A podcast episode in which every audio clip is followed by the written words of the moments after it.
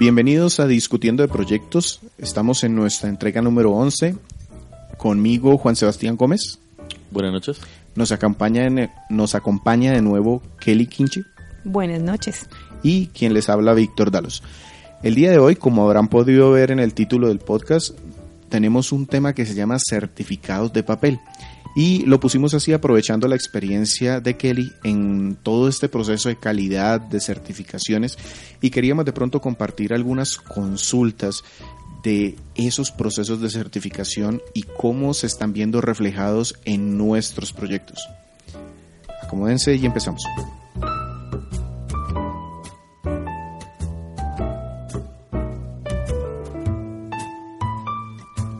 Música de bensound.com.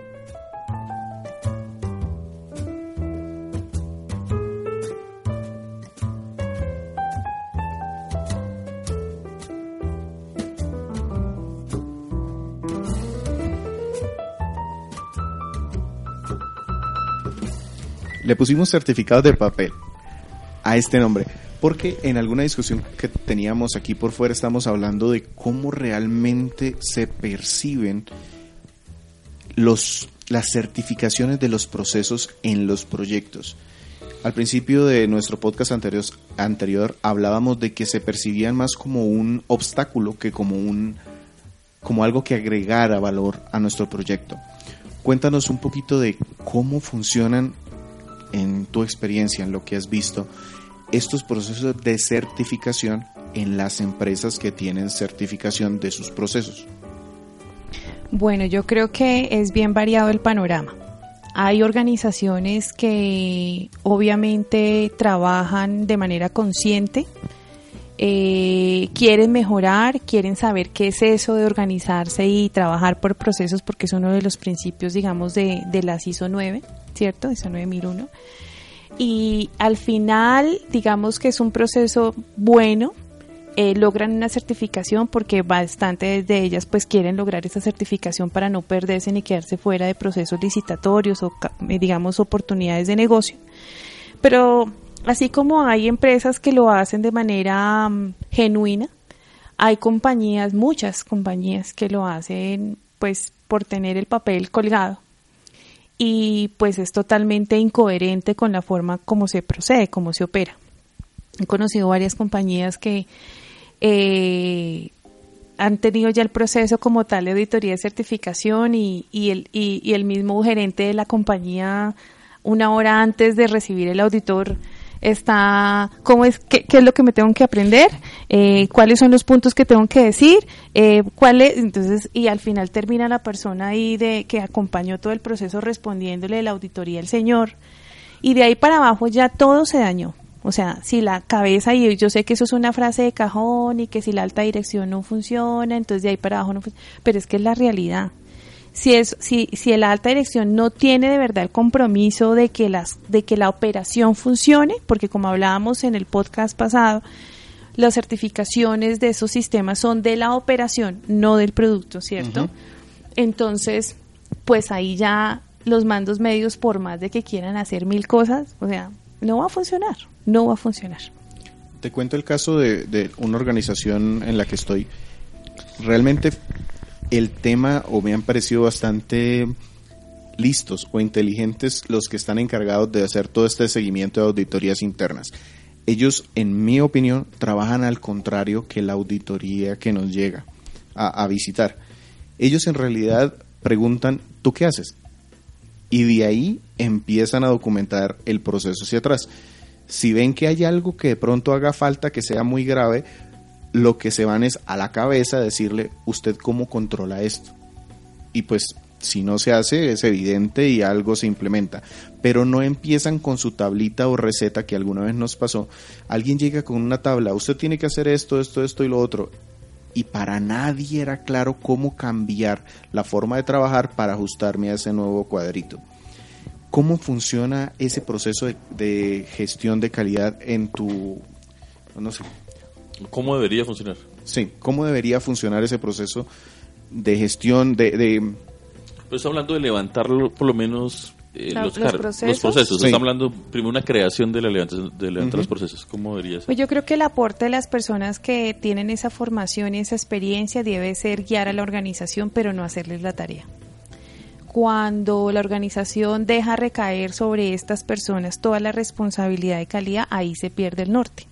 Y es ahí cuando salen unos engendros de los departamentos de calidad que toda la organización debe implementar y nadie sabe ni por qué, no, pero es que toca hacerlo, porque si no, entonces nos van a suspender el certificado, entonces el auditor nos va a poner una mayor y todo es con el, pues con el terror de la auditoría y todo el mundo corriendo, pero a veces eso pasa no porque las personas de calidad no, no se den maña, pues para hacerlo, sino porque muchas veces la alta dirección no está comprometida con el tema. Entonces, eh, yo creo que las, eh, las personas, ya sean coordinadores, residentes, profesionales en calidad, procesos, como lo queramos llamar, pues deben brindar a la organización una metodología, llevarlos de la mano, ¿cierto? Pero entender la fibra del negocio. Deben sentarse con los gerentes, con el financiero, con el que compra, con el que eh, vende, con el que diseña, etc, y entender qué es lo que hace y llevarlo de la mano, pero diseñarlo de, manera que le sirva a la organización, pero que sea construido por esa persona que sabe hacer las cosas, que todos los días lo está haciendo. Mm, Cuando eso no se hace de esa manera, falla. Falla porque termina a alguien llegándole a algo de manera impuesta, que no entiende, que no sabe por dónde empieza ni por dónde termina, y que al final pues no lo va a diligenciar, ni lo va a controlar, ni lo va a utilizar. Entonces cuando llegan las auditorías y los demás controles es como si le hablaran en chino avanzado. Sí. Entonces no entiende. Sí, exactamente, que yo entiendo que ahí el, el, el tema clave para que funcione un proceso es que la gente que lo va a diligenciar le vea la utilidad, vea cómo esto me va a aportar para eh, hacerle seguimiento, poder llevar yo la información claramente, así me ayuda a organizar mejor, así me ayuda a, en próximas oportunidades a ser más claro. Cuando salía de vacaciones, la persona que me hace el reemplazo tiene más claras las cosas, pues desde muchos puntos de vista eh, si la persona lo entiende, lo ve y lo ve muy palpable y lo ve que no es como un papel, un certificado de papel, sino que realmente es algo que me dicho que es parte de mi trabajo, yo creo que ahí lo va, lo va a usar. Entonces la única forma de verdad uno sentirlo es que, que me refleje lo que yo hago y que no sea algo que estoy diciendo doble, que yo hago mis cosas aquí por este lado y ah, por otro lado estoy llenando los formatos para que no me regañen, pero realmente yo uso esta información, lo otro lo voy llenando ahí en mi rato libre cuando llegue la auditoría, ahí es donde el tema se pierde totalmente.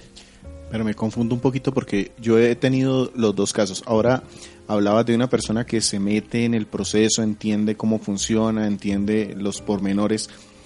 Eso casi que obliga a que contrates o metas a esa persona dentro de tu nómina, que se hagan parte integral de tu empresa. He visto empresas que tienen esa figura y no funciona. Y he visto empresas que contratan a terceros que sencillamente van, hacen una visita, dan un diagnóstico y ponen un- unos puntos que se deben seguir y ahí sí les ha funcionado. ¿Qué diferencia puede haber en uno y en el otro? Yo creo que la capacidad de entendimiento de cuál es el éxito del negocio. Cuando las personas que trabajan en procesos piensan que su razón de ser es cuidar un certificado, se pierde o se desvirtúa todo. Porque pone a la compañía a trabajar en función de cumplir X o Y requisito de la norma, sin importar si el negocio está perdiendo, si el proceso funciona, si X persona que está allí es idónea o no, ¿cierto? Y pone a toda la compañía en función de, de que llene este formato, de que si lo tiene documentado, de que si ya lo subió, de que si ya midió el indicador. Y, y, digamos ahí falta mucha profundidad. Cuando estas personas están alineadas al espíritu de la organización, es todo lo contrario. ¿Mm? ¿Por qué? Porque siente los afanes de la organización, porque sabe que si X área está arrojando pérdidas, se ponen en función de esa área a ver cómo lo ayudan a salir a flote y, pone, y se pone a revisar, venga, pero usted qué ha medido, muéstreme los datos, en qué le ayudo, es que claro, aquí le hace falta temas de planeación, eh, venga, nos sentamos y pensamos qué es lo que hace falta, no para buscar culpables, sino para ayudar a construir. Y ahí es que ya como gerente me doy cuenta que esa persona sí es valiosa. Claro, exactamente. Cuando alineamos, adherimos los procesos de verdad a la fibra, o sea, las personas que, que, gestionan esos procesos y llevan de la mano a las personas core de la organización, eso funciona. Pero cuando no, es, es trabajar en función de mantener un certificado. A veces esas áreas funcionan como un área de seguimiento y control externas al proceso.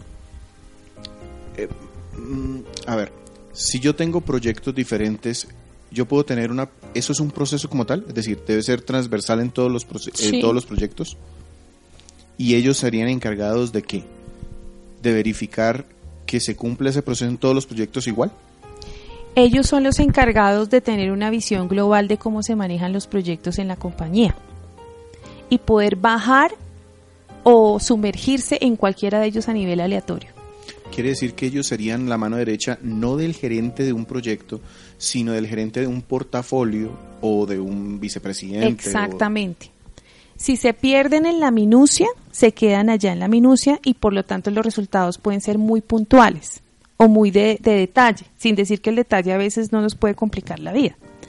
Pero esta, estas personas deben ser, y con los sistemas, deben ser una herramienta gerencial para poder cumplir unos objetivos. De manera que estos deben ser un brazo fuerte de información para tomar decisiones basados en evidencia, ¿cierto? Que le permita al gerente o a la alta dirección poder ver todo un panorama de cómo están funcionando los proyectos, qué ha pasado, pero que no se vuelva un tema de cumplir requisito A, de cumplir requisito B, porque al final eso se vuelve totalmente paralelo y aislado a la organización y es ahí cuando mueren y se vuelven certificados de papel. Es que eso me está dando respuesta a un problema que teníamos en alguna empresa en donde no se sabía en qué parte poner la cajita de, de calidad, de, de control y calidad porque se estaba poniendo dependiendo a veces del director del proyecto, a veces de un departamento de calidad de fabricación. Pero es que ahí, Víctor, es importante porque tú estás hablando de, de, de, certificación de procesos, ¿no? Eso es lo que estamos hablando, no de producto. Estamos hablando de personas que certifican la calidad del proceso. Porque si estamos hablando de... De, la operación de la compañía. De la compañía, porque puede ser que esa cajita que llama calidad podría también hacer referencia al que asegura la calidad del producto. Sí, que es una... que es otra cosa. Sí, no, no, perdón. Y de pronto eso a veces genera también confusión, porque es que una cosa es... No, pero eso está bien de la aclaración que tú haces. Porque a veces a mí existe digamos, personas que están asegurando la calidad de lo que se va entregando este bajo estándares de calidad. Uy, pero entonces me llegó otra pregunta. Resulta que he visto que esas personas son polivalentes. Se aseguran de que el producto se esté pues esté, se está entregando con el nivel que se necesita y aparte también le piden esto de que el proceso esté siendo adecuado para lo que se necesitan los proyectos. Entonces son dos personas diferentes. Eh, pueden existir dos personas diferentes o puede existir todo en un mismo cargo dependiendo del proyecto. También conozco casos así. Hay casos donde hay una persona que se asegura que dentro del proyecto, estamos hablando de ya como tal, no a nivel organizacional, sino a nivel de un proyecto, existe una persona que se encarga de asegurar que todos los procesos administrativos, financieros, técnicos, estén funcionando como se han establecido en el back, en los procesos. ¿Y ahí quién es el encargado o el que debe recibir el feedback de esta persona? El gerente del proyecto. Listo. Listo. Y en la parte técnica existe una persona exclusiva para el control de calidad puntual de los materiales. Es, por ejemplo, en el caso de proyectos de construcción, revisa si los ensayos dieron, si no dieron, si hay productos no conformes, materiales, eh, materiales eh, qué sé yo, hay mil cosas, pero entonces, ¿qué pasa? ¿Quién es el destinatario de esa información? El director técnico. Ya. ¿Sí? ¿Cuándo se fusionan estos perfiles? Cuando por el alcance o la idoneidad de la persona que ejerce ese cargo le da para verificar la calidad de la producción y verificar adicionalmente todos los demás procesos de todo un proyecto, porque en un proyecto no solamente hay un proceso como tal de ejecución, hay un montón de procesos relacionados.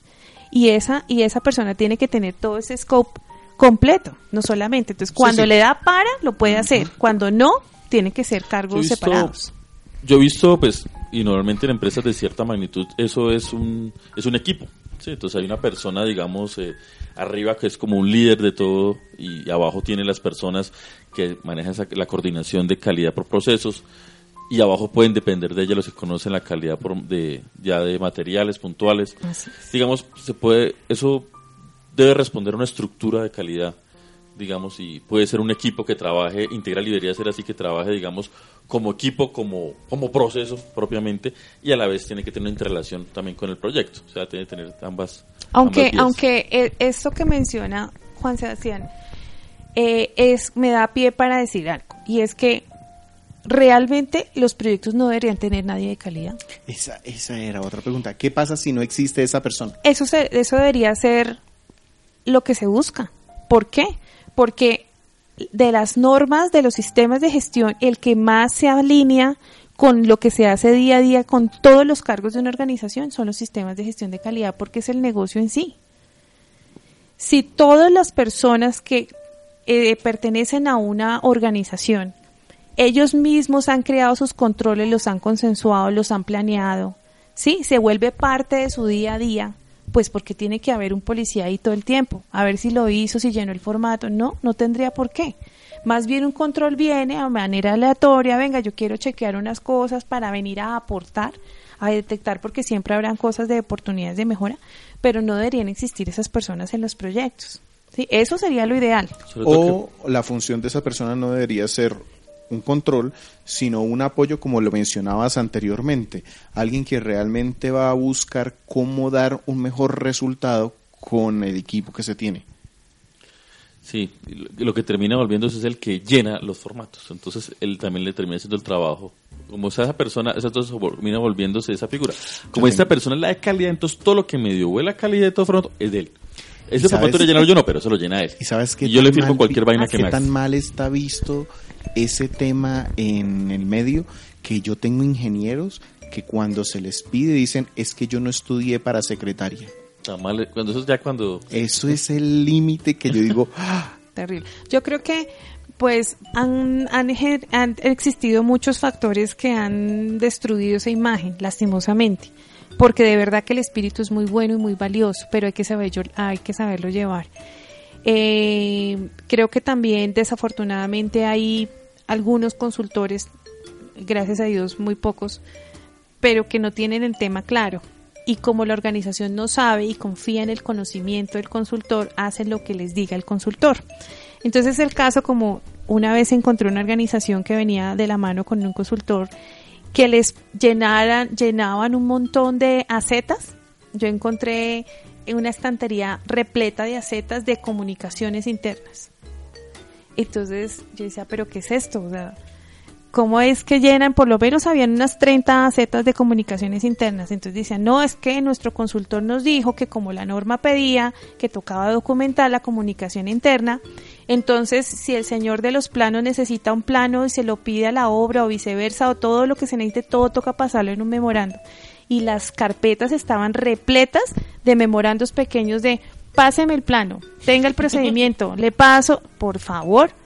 Eso es un concepto completamente errado, ¿sí?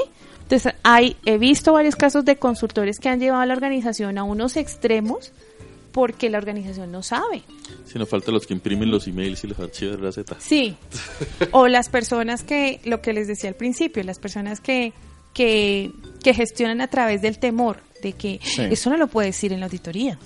Usted no puede tener esto ahí encima porque el auditor va y le revisa. Encontré incluso en un caso de previo a una auditoría, el señor estaba metiendo todo, organizando todo entre unas entre un archivador pero ocultándolo con todo. Yo le dije, ¿qué está haciendo? Dijo, no, porque de pronto ahorita viene el auditor y qué tal venga y se ponga a abrir los archivadores y me encuentre todo el desorden que tengo.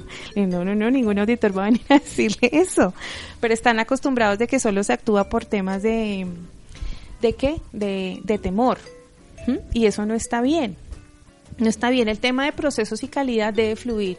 Para que fluya debe estar de cara al alma de la compañía, de qué quiere la compañía. Dos, eh, los dueños de los procesos o los responsables de los procesos deben ellos mismos generar sus controles, pero de la mano de alguien que les ayude con tema de, de metodología, porque ese es otro error. Si la persona de calidad les dice, Señor gerente de compras, señor gerente administrativo, usted por favor, ya ahí le mandé una plantilla para que la diligencie. Ahí le mandé otro formato que es la descripción del proyecto. Ahí le mandé otro que es para que se ponga a redactar el proceso. El señor no lo va a hacer El Señor no lo va a hacer, uno tiene que llevarlo de la mano y acompañarlo y hacerle la vida lo más fácil posible para que él ni sienta el proceso. Cuando se lo deja en las manos, olvídate, esa es la última tarea que hace. También cuando estamos hablando, tú mencionabas la importancia también de que los documentos, los formatos sean como para ingenieros, o sea, claros, concisos, puntuales, no que sea una prosa de tres párrafos porque nadie va a llenar eso. Exactamente, eso es algo que me he encontrado muy curioso y es que, por ejemplo, en las empresas de construcción se crean forma, se crean procedimientos como si fueran empresas de abogados. Y con todo el respeto al sector sí, ¿sí? Pues Entonces es, parágrafo, cláusula y para encontrar, por ejemplo, cuál es el control que debo mm, ejercer o ejecutar para para los materiales o para una capacitación o cuál es el checklist, eso es mientras lo busca, la persona le da pereza, no lo va a encontrar. Y uno debe entender que hoy el tema tiene que ser muy rápido, mapas mentales, cosas muy visuales, cuáles son los tres puntos críticos que hay que controlar, no las prosas de 10 páginas, porque ¿quién se lo va a leer? ¿Sí? pues digamos, esas, entre más prácticos se hagan las cosas, mucho mejor. ¿Yo te puedo llevar a mi empresa? Claro. sí, es que yo siempre he dicho que uno debería pasar los sistemas por peluquería como cada seis meses. Entonces dice, bueno, ¿qué no nos sirvió? ¿Qué no nos funcionó? Y de una vez vamos quitando, incluso los indicadores. Hay gente, sí, debería, cuando están pensando en su proceso se ponen a soñar y hacen lista al niño Dios y montan un montón de indicadores, pero a la hora de medirlos, ahí se ve. Porque no hay datos. Exactamente, dice, pero no midan eso, ¿para qué miden eso? ¿Cierto? Con un indicador bueno, con eso tienen. Claro. Oye, si, si uno levanta información y requiere tiempo es porque uno la va a usar. O sea, no hay nada más inútil que uno llenarse datos que van a quedar archivados y nadie le va a usar, ni le va a hacer una tendencia, ni va a mirar un... Nada, o sea, y, hay, y cuando uno llena un formato y ve que la información ahí, nadie la va a ver, nadie la va a mirar. O sea, o, o no lo llena uno o lo llena de cualquier forma, o claro, o sea, cuando uno realmente entiende que la información que uno está llenando para llevar un control de calidad va a ser útil, ya la cosa cambia. Pero, pero en ese papel sí tiene que ayudar mucho la gente de calidad, ¿sabes? Porque la gente de calidad le corresponde hacer las preguntas inteligentes. Sí. Y escoger, por ejemplo, los indicadores. Entonces, por ejemplo, se genera, se refleja una baja de, de rendimientos de un 30% y ponen al frente del análisis. Como se ve en la gráfica, hemos perdido un 30% de rendimiento es el análisis. Pues es lo mismo que dice la gráfica. ¿Y qué? ¿Eso está bien? ¿Eso está mal? ¿Cómo estábamos verso el trimestre del año pasado? Eh, ¿Será que eso está afectado por el ciclo de negocio? ¿Será que se nos fue gente? ¿Qué pasó? Y esas son las preguntas que tienen que hacerlas para poner a pensar mucho más allá, a ver cómo le ayudo. Decir, bueno, ya entregó el indicador, sí, ya lo medí. ¿Cuánto le dio? 30 meses. Ah, bueno, listo, pues ya cumplió con el indicador. Pues ahí matamos toda la gestión porque ahí yo te voy a entender que tú, yo, yo estoy aquí para que tú me entregues algo puntual y ya, no me importa si está bien, si está mal. Ahí es en el certificado de papel. Exactamente. Cuando no se hace realmente válido y no aporta valor a mi proyecto. Exacto. Listo, dejemos aquí porque si no después pues no terminamos. Yo después miro a ver qué propuesta le voy a Kelly para llevarle a la empresa. Em, recuerden que nos encuentran en iVoox, en iTunes, en Twitter, en Blogger. Muchas gracias por sus comentarios. ¿Algo para despedirnos? Eh, sí, yo creo que esto es un trabajo difícil. Sé que no todos nos quieren, pero pues por favor un, granito de confianza que si lo, si lo hacemos bien, si le contribuimos mucho a la organización, pero los que desempeñamos esta labor pues es hacerla ver, es alinearnos y pegarnos al alma del negocio y apoyar en lo que tenemos que apoyar en vez de servirle a una norma. Eso es lo importante. Muchas gracias. Adiós.